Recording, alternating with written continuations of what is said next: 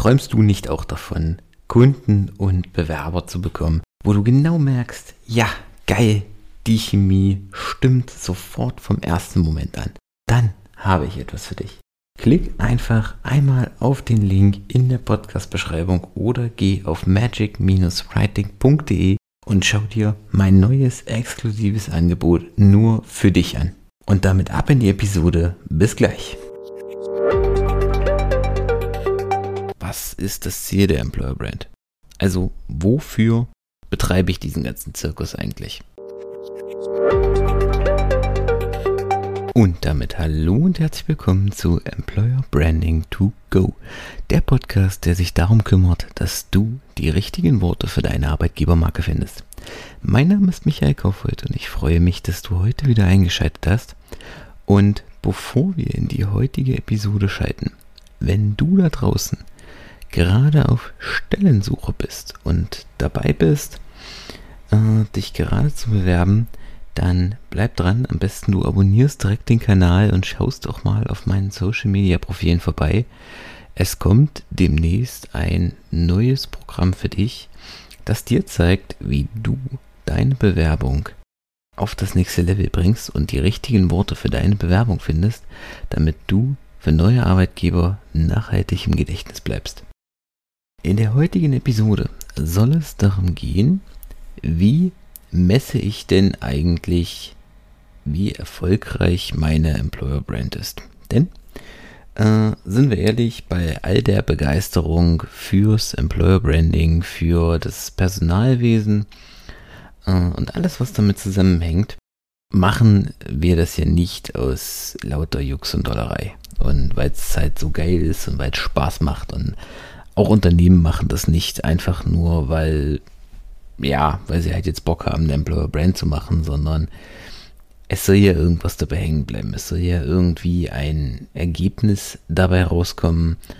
Ähm, und damit ich ein spürbares Ergebnis habe, damit ich weiß, hat sich der ganze Zirkus um das Employer Branding eigentlich gelohnt? Macht das eigentlich Sinn oder sind wir hier völlig auf einem Holzweg?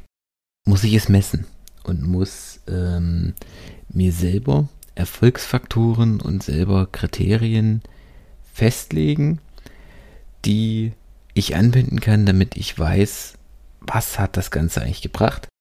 Oder wenn es eben nicht geklappt hat, dann äh, muss ich mich halt fragen, na, woran erzähle ich? Ne? Aber auch das muss ich irgendwie messen. Und für alle Daten Liebhaber unter uns gleich von vornherein. Es gibt hier keinen richtig objektiven Wert, es gibt hier kein richtig und falsch, es gibt hier kein, keine objektiven Kriterien, anhand derer ich das festhalten kann und an derer ich sagen kann, die Marke funktioniert, die Marke funktioniert nicht. Weil das ist ja ein, ein Urtypus einer Marke, dass sie individuell ist, dass sie einzigartig ist. Und jede Marke ist anders. Was für die eine Marke ein Erfolgsfaktor ist und funktioniert, kann bei der anderen Marke, egal ob das jetzt eine Employer Brand ist, ob das eine Personenmarke ist oder äh, eine Unternehmensmarke, kann was völlig anderes sein, kann für die eine Marke funktionieren, für die andere nicht. Und genauso ist eine Marke auch nicht ähm, von allen akzeptiert und überall politisch korrekt und alles super und toll und Sternchen und Einhörner und alles, alles Friede, Freude, Eierkuchen. Weil auch das macht ja eine Marke aus. Eine Marke filtert und selektiert ja. Die sagt ja, hier, ähm, das möchte ich, dafür stehe ich und dafür stehe ich eben auch nicht. Und diese Mitarbeiter passen zu uns und diese Mitarbeiter passen vielleicht auch nicht zu uns. Also die soll ja abgrenzen, die soll ja filtern, die soll anstoßen mitunter. Und genau das ist das, die große Herausforderung, wenn ich das ganze Thema Employer Branding empirisch betrachten möchte. Wenn ich messen möchte, wie funktioniert das Ganze. Es gibt Punkte, es gibt Kriterien, anhand derer ich das messen kann, beziehungsweise anhand derer ich dort Anhaltspunkte ähm, treffen kann. Der erste primäre Punkt ist überhaupt erstmal was ist das Ziel der Employer Brand? Also wofür betreibe ich diesen ganzen Zirkus eigentlich? Will ich auf Dauer mehr Mitarbeiter finden? Will ich die Mitarbeiterbindung erhöhen? Will ich, dass meine Mitarbeiter zufriedener und produktiver sind? Äh, sind wir uns einig? Am Ende äh, möchte jeder alles, aber das funktioniert nicht. Das sind drei Ziele, die in sich in einem gewissen Maßen völlig konträr stehen. Also ich kann und ich muss mich quasi für eines entscheiden. Also du musst auf eines, auch wenn alles drei wichtig ist, du musst einem der drei Ziele die Priorität geben. Also entweder du sagst, du möchtest mehr Mitarbeiter finden, du sagst, du möchtest mehr Mitarbeiter binden oder du sagst zum Beispiel, du möchtest die Produktivität deiner Mitarbeiter erhöhen. Eins von dreien musst du die Priorität wählen. Und daran kannst du dann in erster Linie auch den Erfolg der Employer Brand messen. Das einfachste ist natürlich, ich möchte mehr passende Bewerber für mein Unternehmen finden. Dann kannst du anhand der Bewerberzahlen ja messen, wie waren die Be Bewerberzahlen vor dem Employer Branding, wie waren die Zahlen mit Employer Branding. Wenn da eine Steigerung ist, hast du hier schon mal den ersten Anhaltspunkt. Aber Vorsicht, es geht auch hier nicht um die reinen Zahlen, weil wenn du jetzt weißt, du bekommst dann 500 Bewerbungen mehr, dann ist das erstmal schön, aber das sagt überhaupt nichts. Du hast erstmal 500 Bewerbungen mehr. Aber was ist mit diesen Bewerbungen? Sind das alles 500 qualifizierte Bewerbungen? Oder ist das alles Murks, was überhaupt nicht passt, was am Ende nur mehr Arbeit verursacht hat? Also auch hier musst du dann in die Tiefe gehen und gucken, was ist mit diesen Bewerbern? Sind die wirklich gekommen, weil ich Employer Branding gemacht habe? Und passen die äh, besser in mein Unternehmen? Also habe ich dort stärker die richtige Zielgruppe angezogen?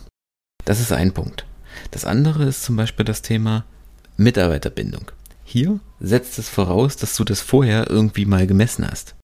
Dass du vorher irgendwie mal erhoben hast, wie hoch ist deine durchschnittliche Mitarbeiterbindung. Damit du weißt, wie lange bleiben die Leute im Schnitt auch bei dir im Unternehmen, wie hoch ist die Fluktuation, wie hoch ist der Krankenstand, äh, wie hoch sind die Ausfallzeiten mitunter, damit du dann erheben kannst, hat dein Employer Branding was gebracht? Hat sich das verändert? Hat sich das äh, im, im, Falle der, der Mitarbeiterbindung verlängert? Also bleiben die Mitarbeiter jetzt länger bei dir? Ist die Fluktuation zurückgegangen? Ist der Krankenstand zurückgegangen? All das sind Themen, die kannst du messen. Die dauern aber auch deutlich länger zu messen als zum Beispiel das Thema Bewerbungen, weil gerade das Thema Mitarbeiterbindung und Fluktuation macht erst Sinn, das über einen gewissen Zeitraum von 15 Jahren auszumessen ähm, und, und, und zu beurteilen, damit du dir da wirklich ein stimmiges Bild machen kannst. Das gleiche ist das Thema Produktivität. Auch hier setzt es voraus, hast du das vorher irgendwie mal gemessen? Also kannst du hier vorher sagen, wie hoch ist die Produktivität pro Mitarbeiter, pro Einheit, pro Abteilung, pro Team, pro Bereich, wie auch immer, wie du das jetzt machst. Wenn du das vorher gemessen hast, dann kannst du das auch nachher messen und dann hast du zumindest einen Indiz, einen Anhaltspunkt, dass das Employer Branding hier ähm, dir weitergeholfen hat. Also dass das und das die Auswirkungen deines Employer Brandings sind.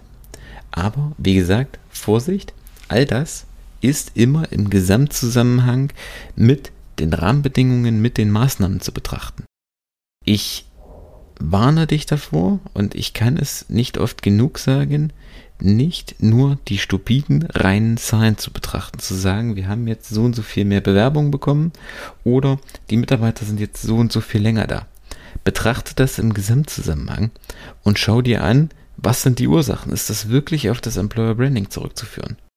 Und dann weißt du auch, wie hat das funktioniert, wie ist die Erfolgsquote meines Employer Brandings. Das sind zumindest Anhaltspunkte, aber da spielen noch viel mehr Themen rein. In Richtung Unternehmenskultur, in Richtung ähm, Mitarbeiterzufriedenheit, in Richtung Produktivität, in, im Punkt auf Krankenstand. Also da gibt es Kommunikation, Führungskultur interne Prozesse. Also da gibt es ganz, ganz viele Punkte, die dort zu betrachten sind. Und deswegen ist das auch ähm, in, in, gewissen Punkten eine ziemliche Herausforderung. Also du kannst hier, es gibt hier kein Schema F, wo du sagen kannst, das machst du und dann hast du eine erfolgreiche Employer Brand. Denn hiervon lebt ja jede Marke, dass sie einzigartig ist und dass sie sich von anderen Punkten abhebt, dass sie vielleicht auch mit geltenden Regeln einfach bricht und etwas anders macht. Und das war's für die heutige Episode. Ich hoffe, die Folge hat dir gefallen. Ich hoffe, du kannst einiges mitnehmen. Und ich freue mich, wenn du ein Like und ein Abo da lässt, wenn du jemanden kennst, der die Episode unbedingt hören sollte, dann leite sie ihm doch gerne weiter. Und wenn du gerade auf der Suche bist nach neuen Mitarbeitern und die richtigen Worte für dein Employer Branding, für deine Stellenanzeigen suchst, dann klicke gerne auf den Link in, den, in der Podcast-Beschreibung und wir hören uns schon in ein paar Tagen. Gemeinsam finden wir die richtigen Worte für deine Arbeitgebermarke. Bis dahin, ciao.